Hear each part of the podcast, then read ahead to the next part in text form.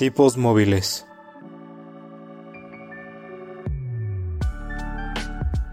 Un podcast que va más allá de los libros y de la realidad.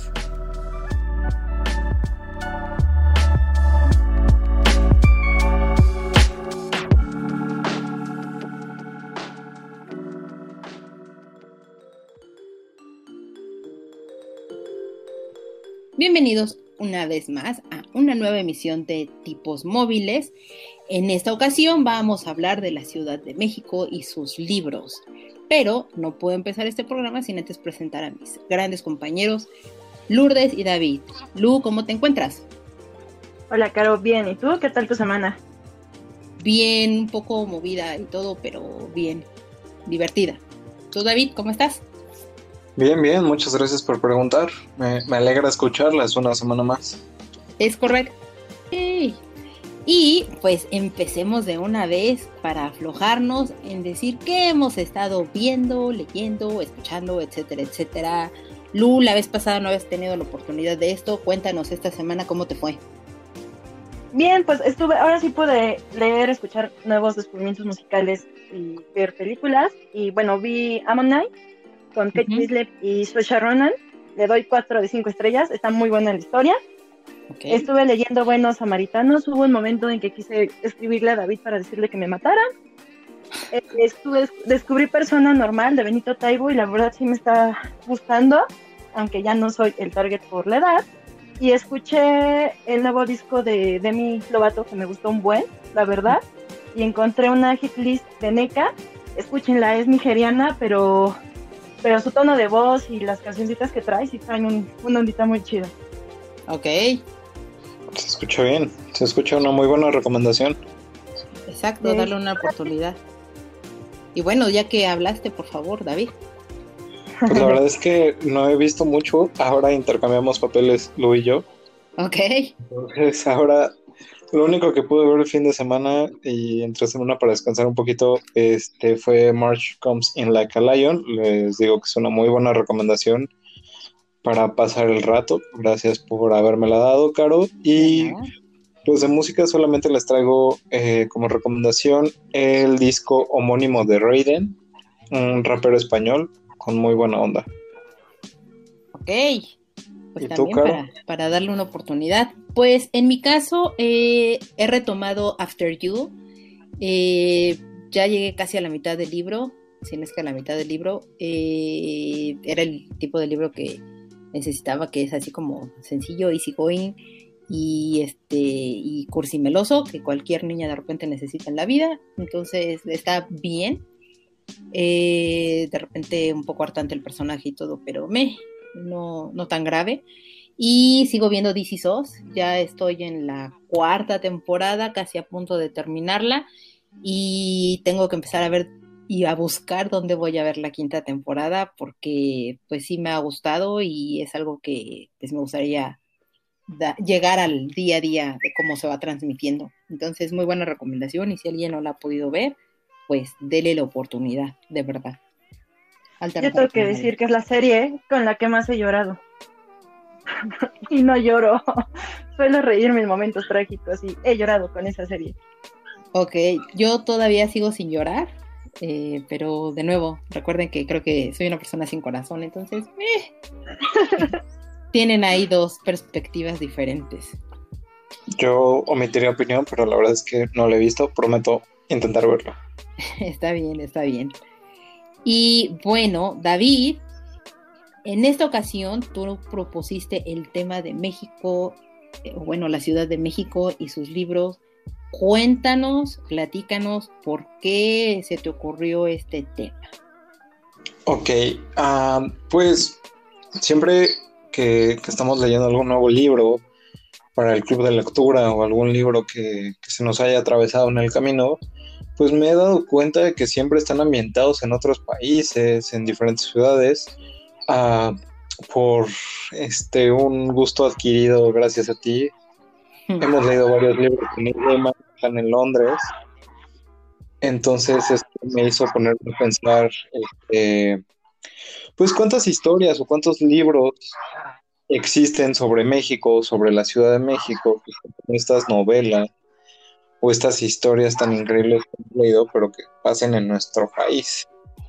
Como un pequeño breviario cultural, eh, la historia de, nuestra ciudad, o si nos están escuchando los estados, este, la historia de la capital del país, se remonta a 700 años con la fundación de México Tenochtitlan por parte de los aztecas. Eh, actualmente es una área metropolitana enorme que cuenta con cerca de 8.9 millones de habitantes tan solo aquí en la Ciudad de México, aunque algunos consideran ya toda la mancha urbana que involucra a otros estados, pues que ya llegamos casi a los 23 millones de habitantes, somos un buen, y eso nos hace una de las ciudades más pobladas a nivel mundial. Y pues es una ciudad, como les digo, enorme, que la verdad tiene de todo. No sé si han tenido oportunidad alguna vez de ir como a los extremos de la ciudad, porque si vas, por ejemplo, al área del centro, pues es como muy histórico el asunto, valga la redundancia del nombre del centro histórico. Y si vas a del lado del Estado de México, pues sí ya es un poquito más extraño el ambiente, pero si te vas del lado de Iztapalapa o Tláhuac, hay lugares de la que son ciudad que este que parece pueblo porque todavía existen este ¿cómo se llama? Pues todas estas partes este, rurales y casitas apartadas, todavía hay milpas y demás, pero siguen formando parte de la Ciudad de México. Entonces, pues este, como les digo, es una ciudad que tiene muchos contrastes, que es enorme y siempre he dicho que cada punto de la ciudad tiene una historia para contar. Entonces, hace este, ¿cómo se llama? Pues el tema. Y me gustaría empezar con la siguiente pregunta. Ok es la mejor historia que tienen para contar sobre la ciudad? Y también, ¿cuál es la peor historia que tienen para contar sobre la ciudad de hoy? A ver, Lu. pues yo, la mejor historia de la ciudad, pues, bueno, em, para mí cuando iba en la universidad conocía a personas de lo que era entonces la ENAF, la Escuela Nacional de Artes Plásticas, y pues estaba bien padre porque está súper cerca de Xochimilco. Entonces era de que una vez iba a ser algo tranqui, terminamos descubriendo una casa que dentro de la casa tenía un, una parte en donde tú te podías subir a trajineras a horas muy, muy, este, poco seguras de la noche. Y este, pero no sabías, o sea, estaba como súper oculto. O sea, en la casa tú agarrabas, te abrían los habitantes de ahí y te rentaban para que pudieras estar ahí un rato en esa parte de las trajineras, ¿no? Y luego de ahí, pues estuvo padre porque acabábamos, acabamos en, en una parte de pulques, que estaban como a las 2 de la mañana, y estuvo súper divertido porque era como muy bizarro, esa parte que dice David, como de estar en la ciudad y de repente estar en un ambiente un poquito más rural, incluso la música, todo se prestó. Y me gustó que acabé en un estudio a las 4 de la mañana y por Isabel la Católica en el centro, y pues para llegar sí fue caminar un montón, o sea, disfruté el centro de noche y, y todas las cosas bizarras que puedes ver, ¿no? Además con las personas con las que estaba, fue bastante divertido y ha sido una de las noches más, más locas y padres de mi vida. Ok. Y en la ciudad, distintos puntos, muy, muy, muy al sur y al centro. Ok, ok.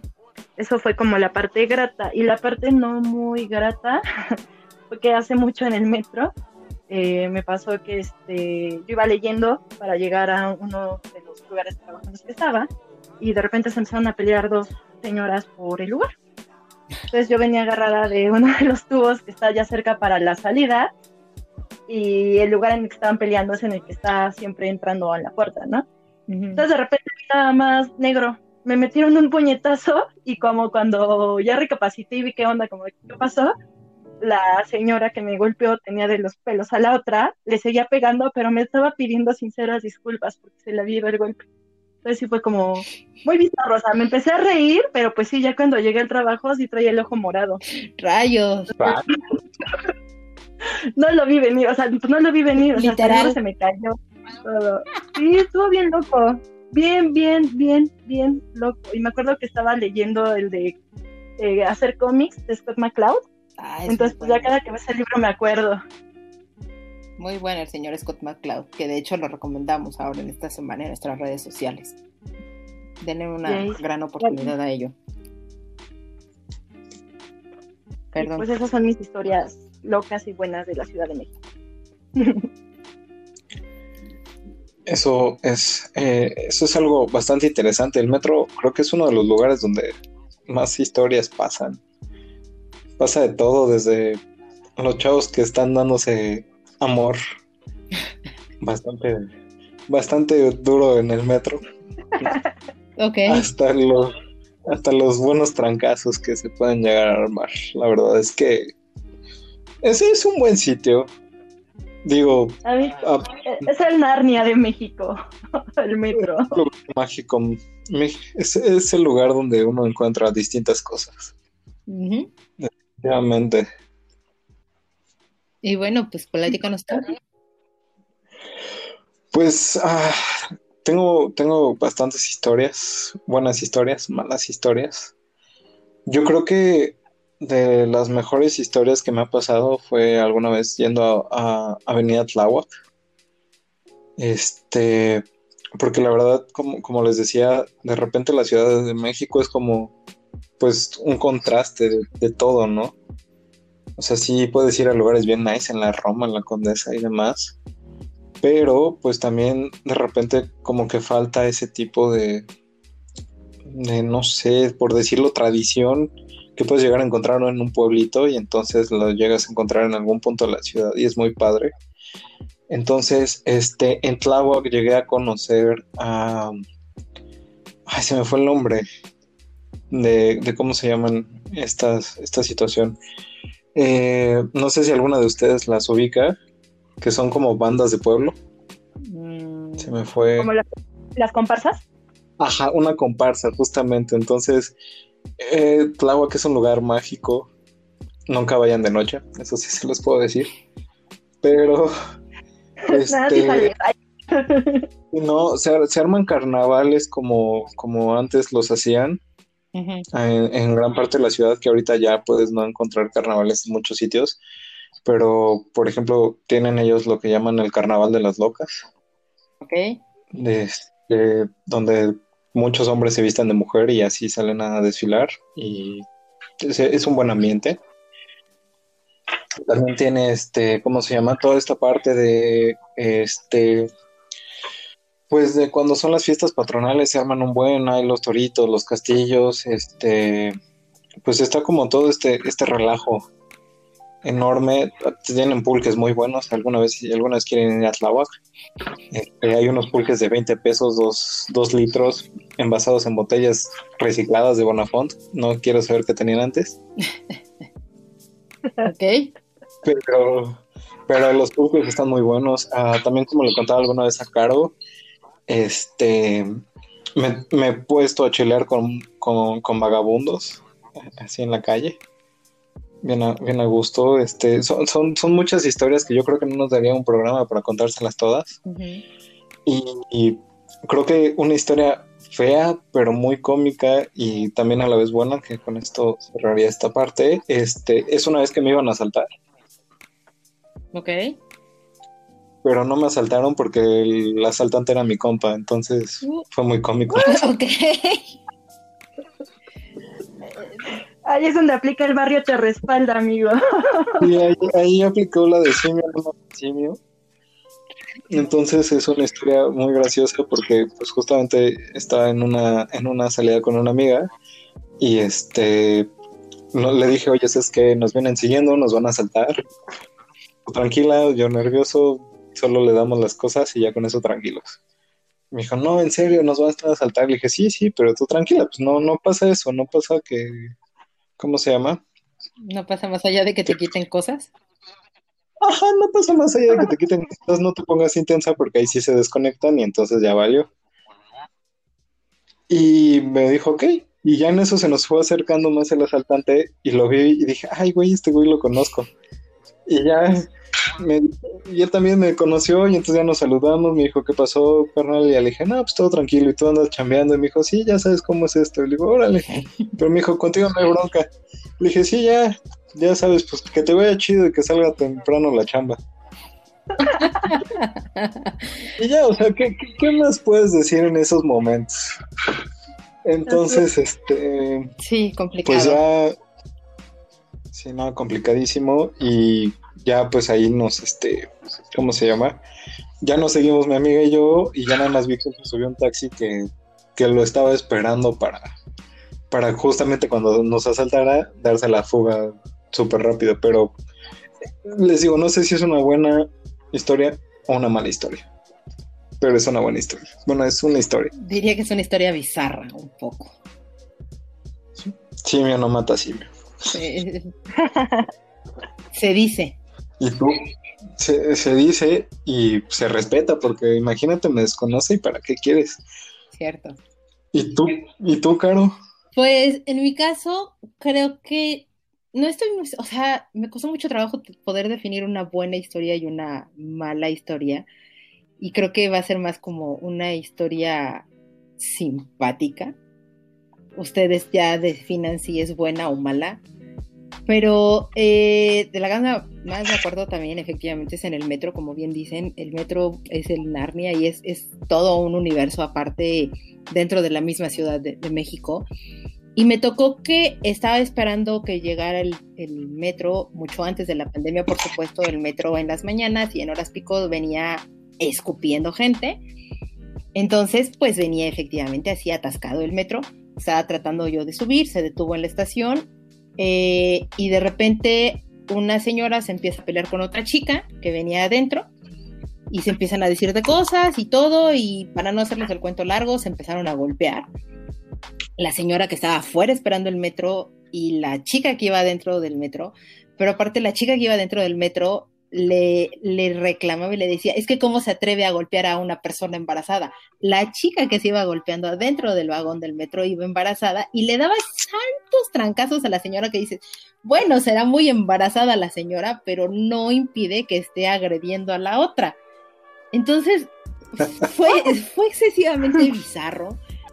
Y y pues en ese punto es de no sabes qué hacer, si reírte, si, si o sea, la verdad es que yo no, no sé qué, cómo reaccionar ante esas situaciones, pero se me, se me hacen cosas excesivamente bizarras.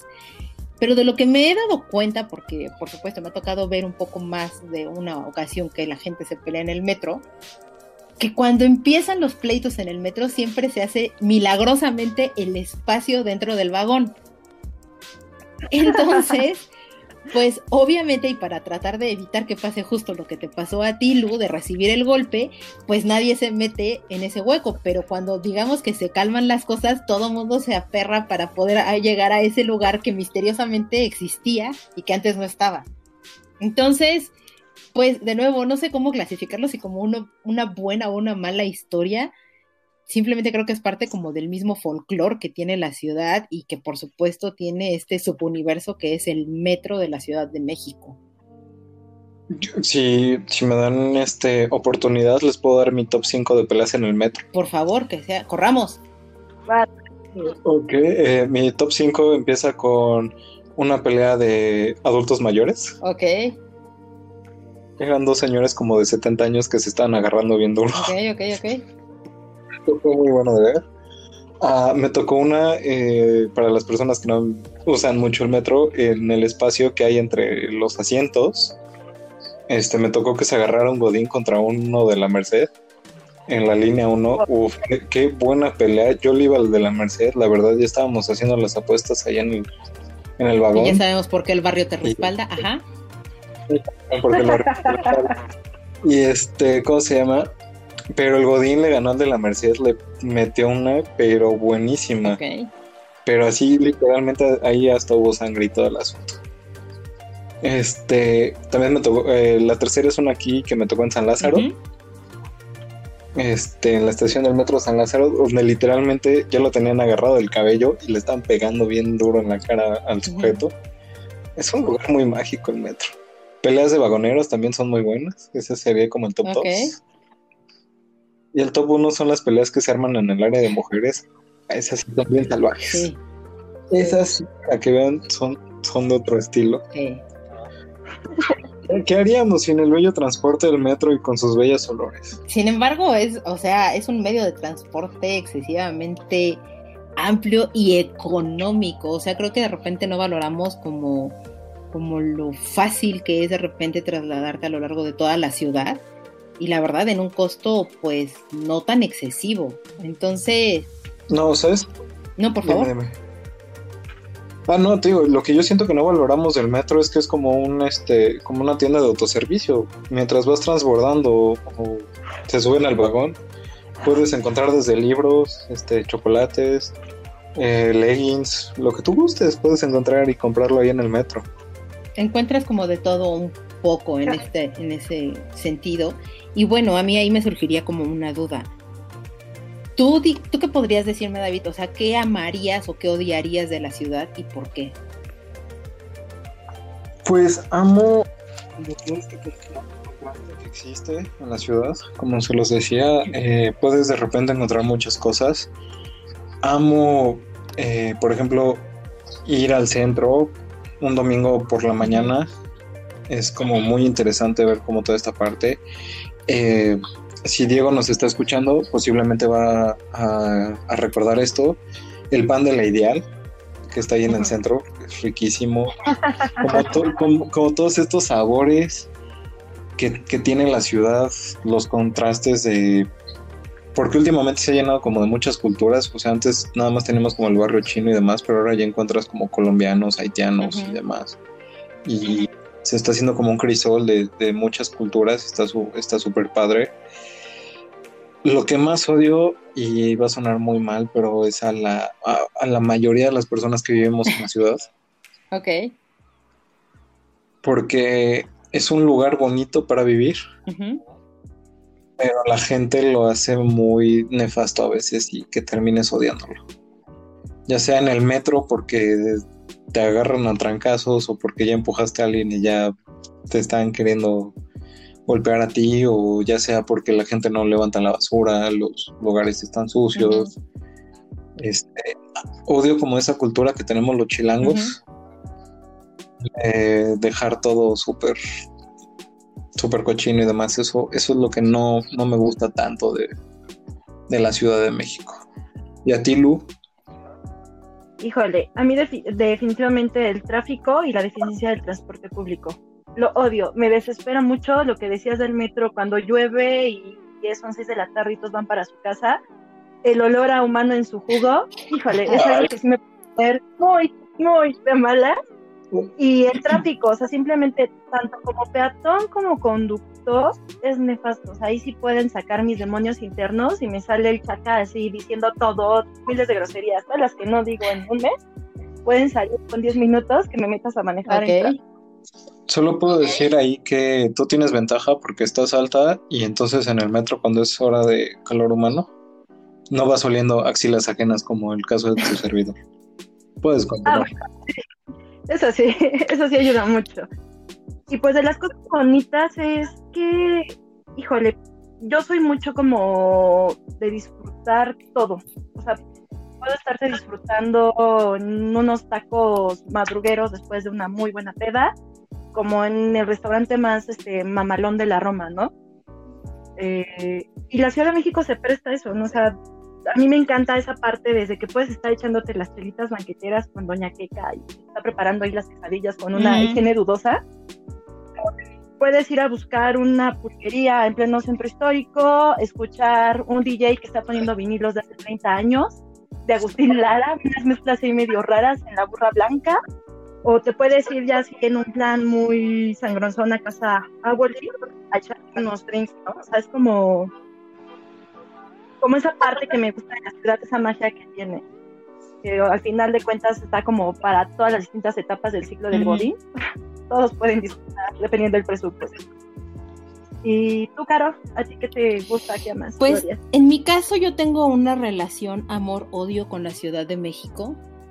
Eh, amo las ciudades en general, o sea, creo que no, bueno, no, sí tengo una ciudad predilecta, pero eh, en general, o sea, yo no me veo viviendo en una provincia o viviendo en lugares alejados de, civilización y del caos y, todo esto, eh, porque creo que lo que me gusta de las ciudades en general es justo eso, el caos que se vive, que se respira, la gente, cómo se comporta ante ello y, demás. Y en particular aquí en la Ciudad de México, eh, creo que eso es una de las cosas que disfruto mucho porque el mexicano sí se comporta de repente como diferente y a la vez no, existe un folclore excesivamente enorme, como, como bien mencionaron, y encuentras de todo un poco. Sin embargo, como, como bien mencionó David, o fue Lourdes, perdónenme, no me acuerdo quién ustedes dijo,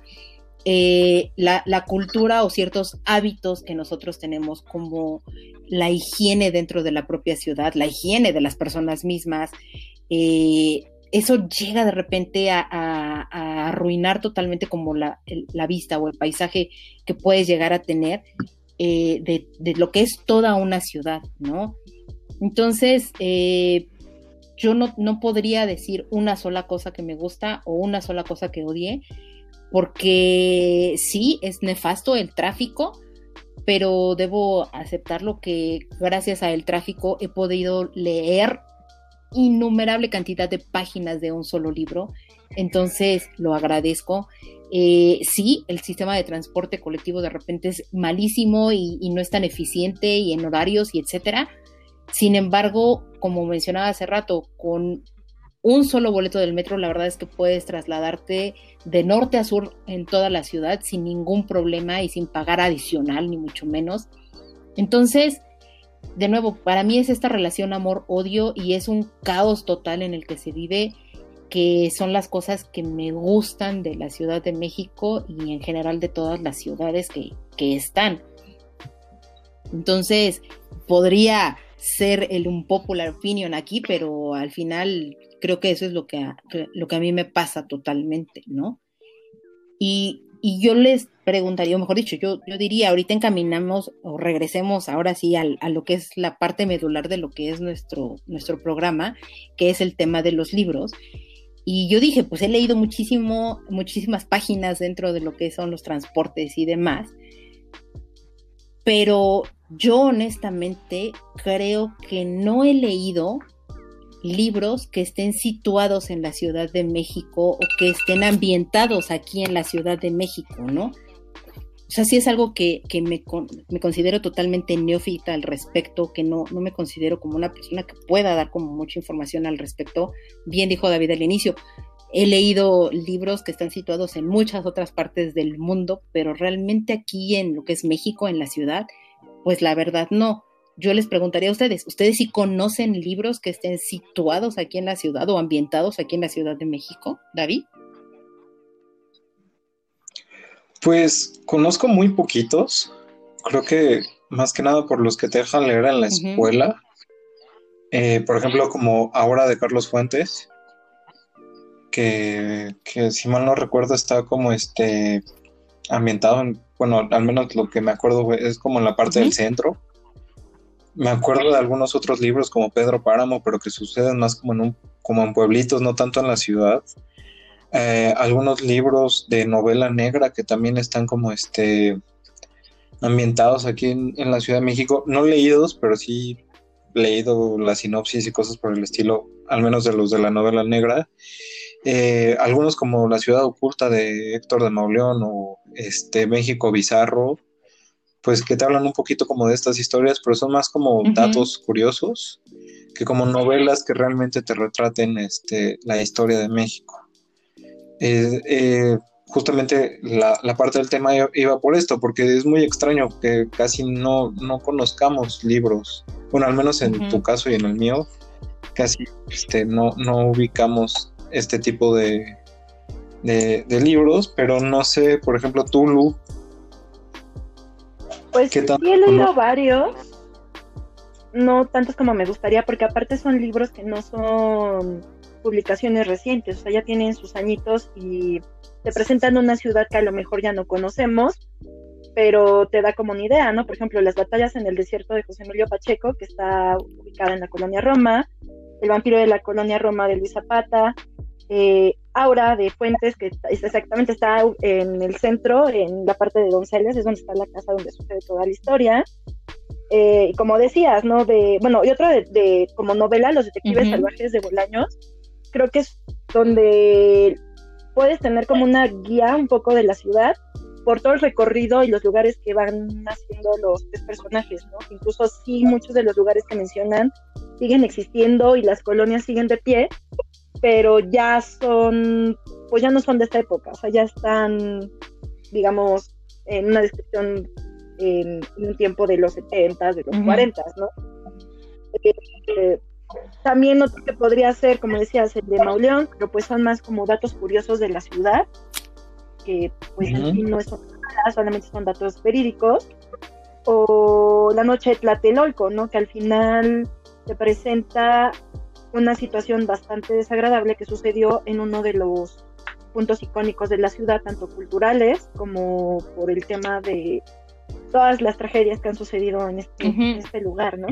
O sea, yo Perdón, yo de lo que me acuerdo ahorita, que por ejemplo, de libros que he leído como relacionados a, el país, ha sido este Azteca, que sí es un libro que me agradó y que lo disfruté en su momento y todo, pero creo que, no lo volvería a leer o no, no volvería a regresar como a él.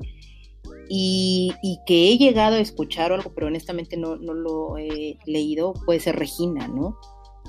de Antonio Velasco Piña, que este, me tocó trabajar en su momento como, con ese libro y, demás, pero este, pero más allá de eso, pues sí, efectivamente, no, yo tengo como ese bagaje cultural de repente que, que pues tú lo mencionas, ¿no? Pero yo creo que es por el mismo que, el mismo tema, ¿no? O sea, al final no me viene ahorita a la cabeza el nombre de algún autor eh, mexicano o chilango que haya sacado ahorita recientemente algún título en donde la historia la, esté situada, la tenga situada en algún punto de la Ciudad de México. Me imagino que ha de ver, pero no han tenido la resonancia que tuvieron en su momento estos títulos, ¿no? y que siguen teniendo y son parte ya de, de un fondo de las librerías y de las editoriales en sí mismo. Sí, yo creo que es un tema difícil porque justamente ahorita que estaban eh, hablando como de todos estos títulos, pues sí, son títulos un poquito anteriores a nuestra época, ambientados en épocas este, 40, 20, eh, cosas similares. Pero también creo que muchos de, este, de los libros que existen, este, pues no son como estas novelas a las que estamos acostumbrados a, a leer. Y creo como más como por el tema de la novela negra, que para los que no sepan, eh, como breviario cultural, es todas estas novelas policíacas de, este, de asesinos y cosas por el estilo, detectives y demás, o también van como muy relacionadas aparte de la cultura prehispánica o a la parte rural. ¿Ustedes consideran que solo existe este, este tipo de literatura en México o si hay libros que rescaten como la actualidad que tenemos y nos hagan como hacer este viaje que muchos otros autores contemporáneos nos hacen a través de sus ciudades o a través de sus países. Pues yo creo que no hay ejemplos como muy recientes, pero pues sí hay buenos eh, y de que hay más allá de lo que es la novela negra, ¿no? Por ejemplo, Los Detectives Salvajes, eh, al final, aunque sí tiene un poquito ahí de novela negra, es un recorrido bastante rico de colonias que aún existen y podrían dar pie a que la gente vaya y se, involucre en conocer un poquito más estas colonias que están ahí incrustadas en, la ciudad, ¿no? Pero lo que sí he visto como muy reciente son algunos libros de la comunidad LGBT que han sacado, por ejemplo, La Noche Soy Yo, que te habla de, de cómo empezó todo este movimiento en la zona rosa, cuando todo, todas las celebraciones de la comunidad eran este, bastante perseguidas por la policía, incluso por la misma sociedad.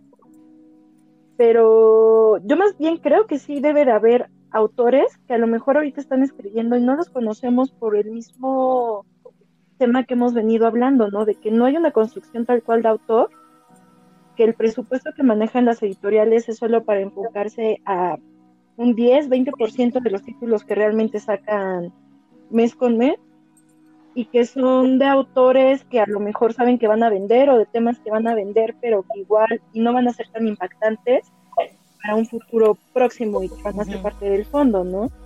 Es un poco lo que pasa con, con el estigma y la producción artística nacional, ¿no? De que por muchos, muchos eh, contenidos basura que están siendo publicados o que están siendo proyectados en las salas del cine, se está afectando a toda la industria cuando realmente estas, eh, estas, estas producciones y estos libros representan apenas el 30% de lo que se produce en el país.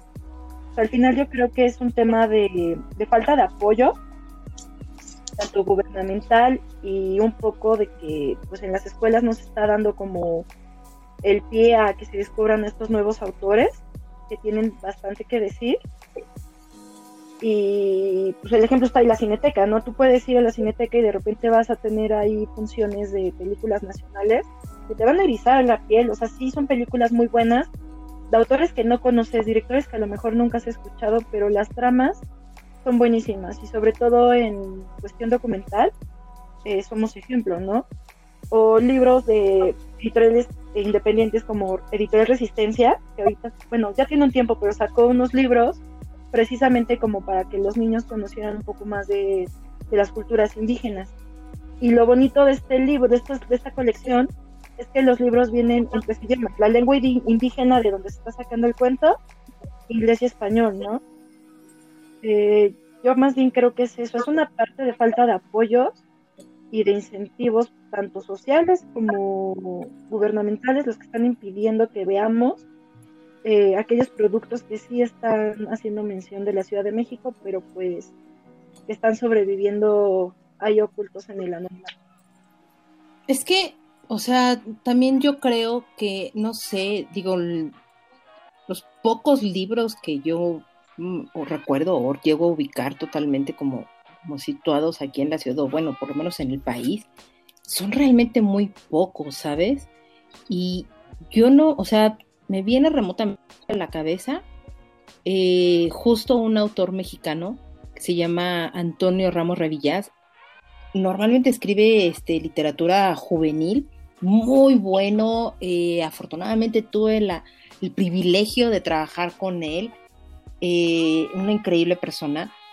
Pero sus textos en general y todo, y la manera en cómo lo narra y cómo lo dice, es bastante interesante y, todas sus historias se sitúan en el país de México, sin embargo no en la ciudad, o sea, habla más él como desde la perspectiva de ciertos poblados o la perspectiva de, de ciertos como del norte del país, porque él es de allá, pero no sé si, como bien dices, Lu, no existan como tal autores que se encuentren o que pertenezcan aquí a la ciudad y que la quieran enaltecer como ello, o que nada más le estén enfocando como a esta parte de, novela negra, como bien mencionaba David, que, puede ser como complicado, porque algo de la época actual, o que sea, que les gusta? Cinco años hacia atrás, la verdad es que yo tampoco ubico ahorita a alguien que haya escrito algo así. Digo, posiblemente si exista y, nos podrá alguien refutar totalmente como el punto. De nuevo, dije, soy una neófita con respecto a la literatura de la ciudad, pero creo que este que no se le ha dado la construcción eh, eh, efectivamente como a, como a los autores o algo así. No sé, ¿cómo lo ves tú, David? Pues yo creo que va por parte de los autores, este, justamente esto que dicen de que no se les ha dado la construcción que le corresponde pero también siento que va como mucho con la parte cultural este, que tenemos. Eh, estuve haciendo una pequeña breve investigación de, de, ¿cómo se llama? Pues de libros ambientados en la Ciudad de México y la verdad es que casi todos los que te, bueno, todas las páginas que consulté te recomiendan casi los mismos libros, solo cambia uno, a lo mucho dos, pero como que no hay realmente tanta, este, como tanta variedad que podríamos llegar a encontrar en otras, en otras ciudades. Yo les comentaba que siento que van muy ambientados como en esta parte de la novela negra, como muy ambientados también en la parte, este, ¿cómo decirlo?, eh, sexual, porque hay muchos libros muy buenos que terminan siendo, bueno, no buenos, eh, regulares y otros muy malos, pero que en la mayoría termina teniendo escenas como eh, sexual, eh, que muchas veces no sé si estás leyendo un libro o estás viendo o leyendo 50 sombras de Grey. me acuerdo mucho de uno que, que como amamos en este bello podcast, que es el de donde empieza la noche. Joya literaria, joya. Habla que justo no, no, no, tuve el privilegio de leerlo, pero gracias a los comentarios que, me han dado, este, pues es un libro que termina en, pues siendo más pornografía que libro. Y aparte de la mala. Este, también de la malísima. Este. El libro con más carne, está mejor estructurado. Sí, no, y también, por ejemplo, viene a mi, a mi mente este Paco Ignacio Taibo II, que lo consideran como el maestro en la, en la novela negra, que ha hecho muchos libros sobre México, pero eso sí me tocó trabajarlos en la, editorial para, para ciertas cosas, y todos sus libros hablan del mismo detective con las mismas situaciones de que conoce a una mujer, se enamora, tiene relaciones, resuelven el caso, y eso fue el libro. O sea, y todos son lo mismo. Entonces, no sé ahí qué es lo que está pasando con México. No sé si es que nos quedamos atrapados en la época del cine de ficheras, como toda esta parte de tener los mismos, este, las mismas historias, porque es lo que el público consume, como los hermanos Almohada, digo, los hermanos Almada, pues es que está hablando de, las ficheras, el libro porno y así, pues. De las ficheras, sí, ¿no?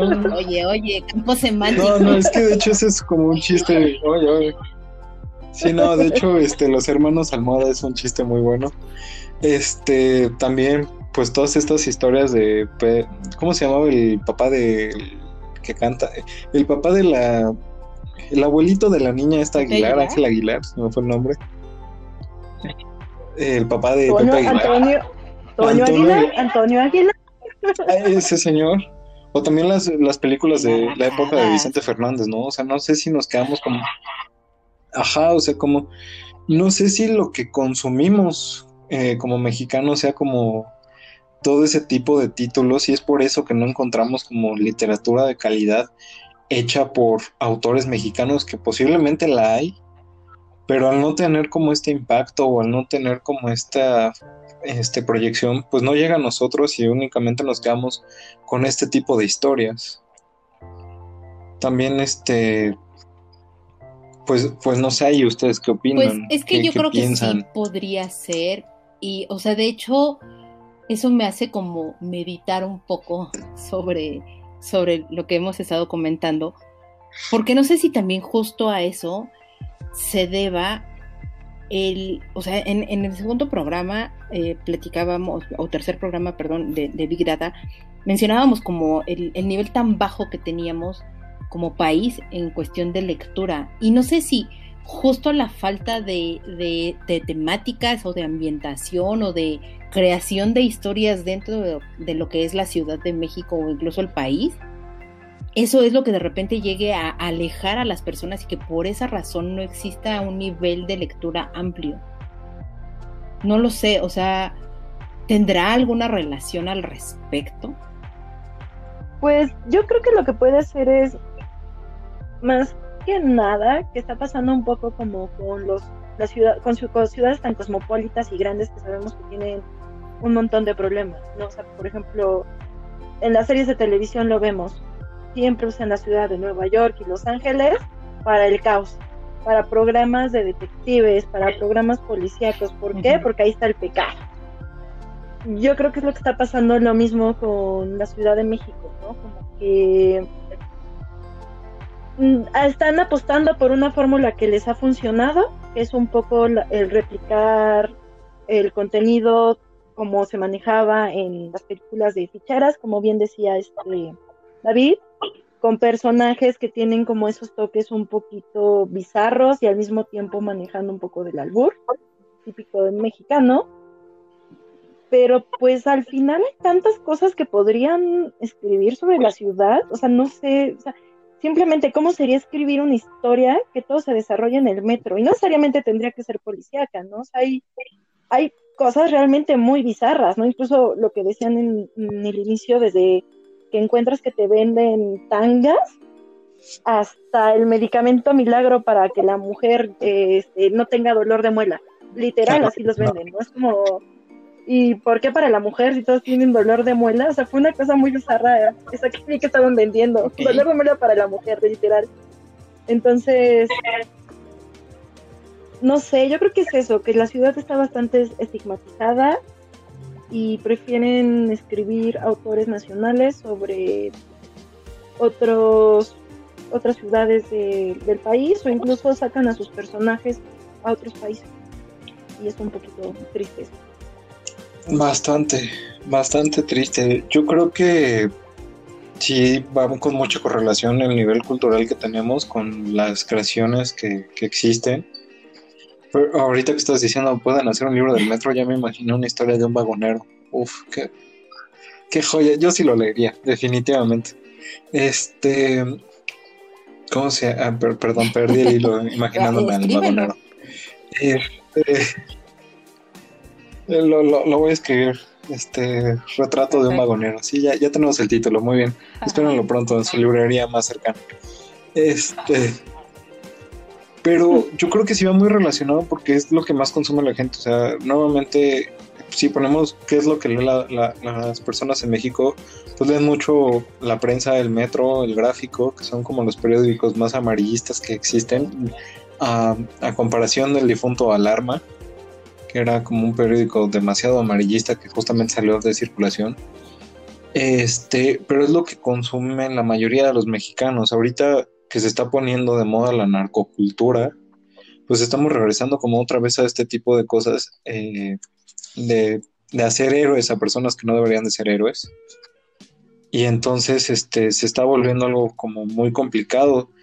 Como bien dice Lu, siempre ponen Nueva York, siempre ponen otros, otras este, ciudades en otras creaciones, pero es porque, pues no, o sea, no sé, siempre desde Ah, pues, se me fue la idea, eh, como que desde hace unos años para acá también han construido como esta historia cultural de las ciudades y las han hecho que puedan ser parte de, diferentes historias. Eh, tenemos San Francisco que creció muchísimo con el movimiento hippie, Nueva York con toda la parte de los, este, de los museos, Londres que es la ciudad con más museos que hay en el mundo. Entonces, este, pues tiene como muchas partes. Eh, Barcelona y Madrid, que también tienen, que son ciudades súper antiguas, pero que han construido como toda esta parte.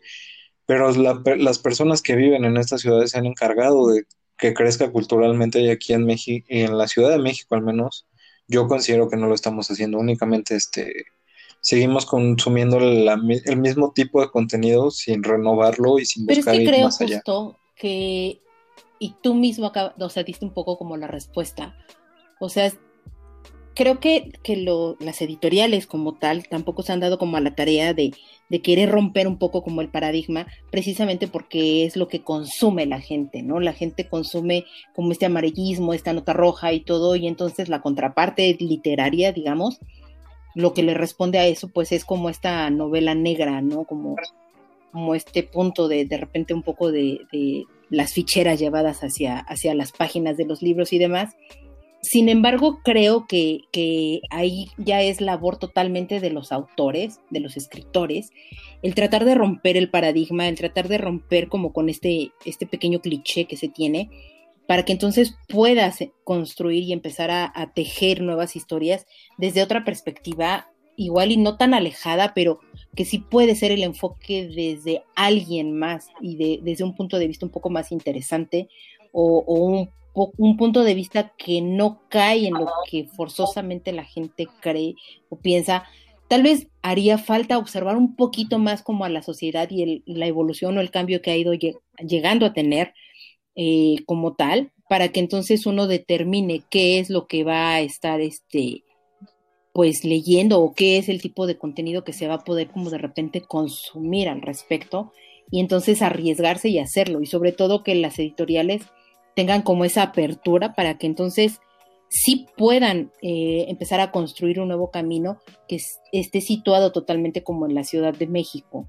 Digo, yo he leído como, como muchos libros situados en muchos otros lugares y, por ejemplo, para mí Nueva York realmente no es una, una, una ciudad o no es la ciudad en donde sitúan siempre como, como, como las partes policíacas o las partes así. Eh, ni tampoco, por ejemplo, o sea, o sea, para mí sería más como la ciudad de Chicago, donde está más como la parte de los gangsters, o sería la parte de, del centro de Estados Unidos, donde también de repente empiezan a hacer como ciertas persecuciones, ¿no?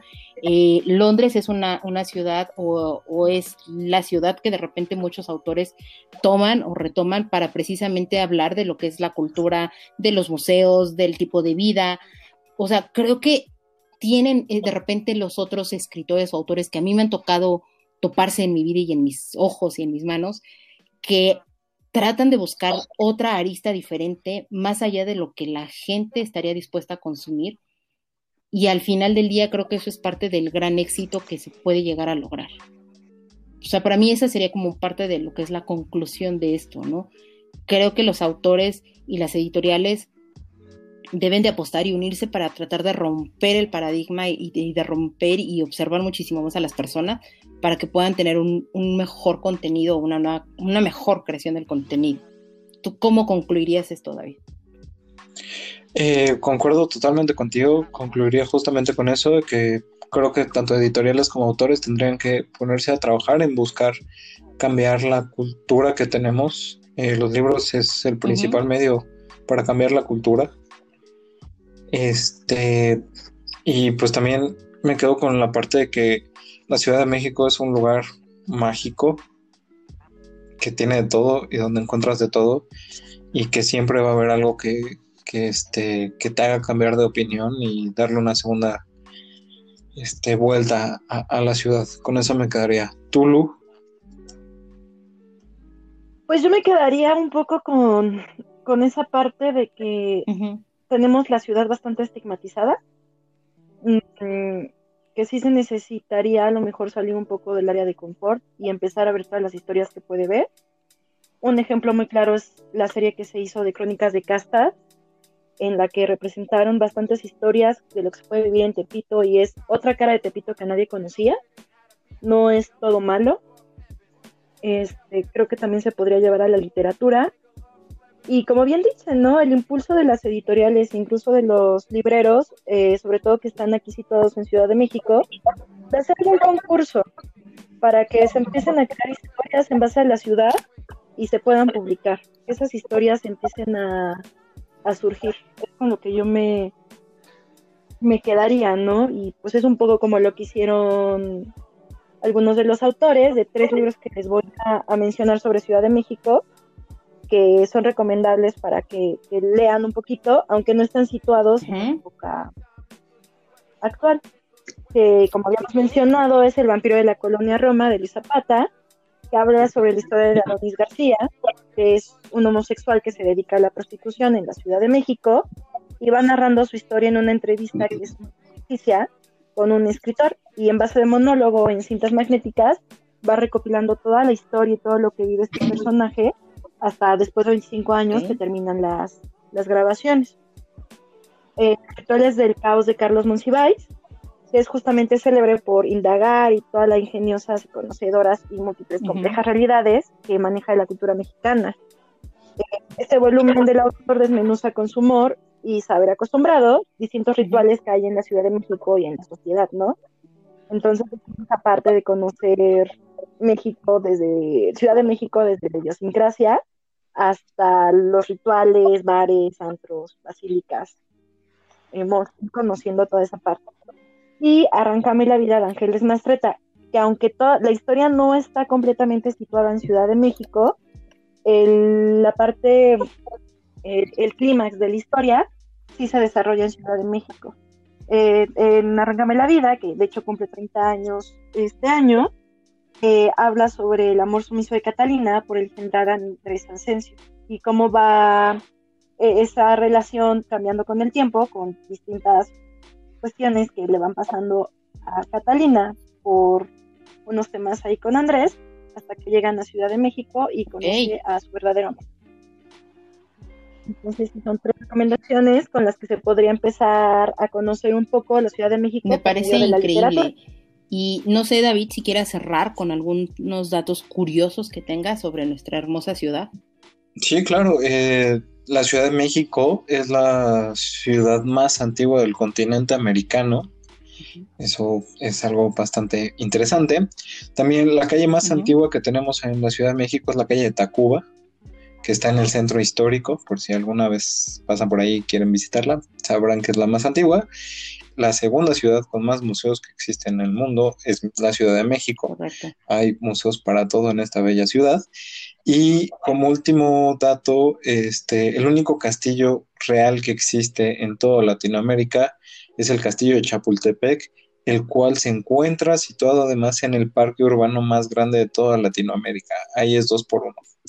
Entonces, este, pues esos serían como algunos bellos datos de esta Muy bien, muchísimas hermosa gracias. ciudad. De repente hay cosas que no sabemos y efectivamente hay museos de todo. Existe hasta el Museo de la Policía, existe el Museo de la Caricatura, el Museo de los Zapatos, el Museo de los Juguetes, etcétera. Si alguna vez tienen la oportunidad de visitarnos, con muchísimo gusto, pues entonces podrán disfrutar como de todo eso. Y pues si no tenemos como más comentarios, chicos, muchísimas gracias por estar una emisión más conmigo, discutiendo y platicando un poco de todo y nada, sobre todo de libros. Eh, y muchas gracias a la gente por llegar hasta acá. Nos, no me queda más que despedirnos, recordarles que nos escuchamos cada 15 días, nos pueden descargar en las plataformas que comunicamos en nuestras redes sociales Twitter, Instagram, tipos móviles, nos pueden buscar ahí. De repente dejarnos algún comentario o un correo electrónico en tipos móviles gmail.com. Vamos a estarlos esperando con muchísimo gusto. Y no se pierdan las playlists que estamos construyendo para ustedes relacionadas al tema y de repente un poco hacia nuestras personalidades. Así que denles una muy buena escuchada, que los acompañen a lo largo de la semana.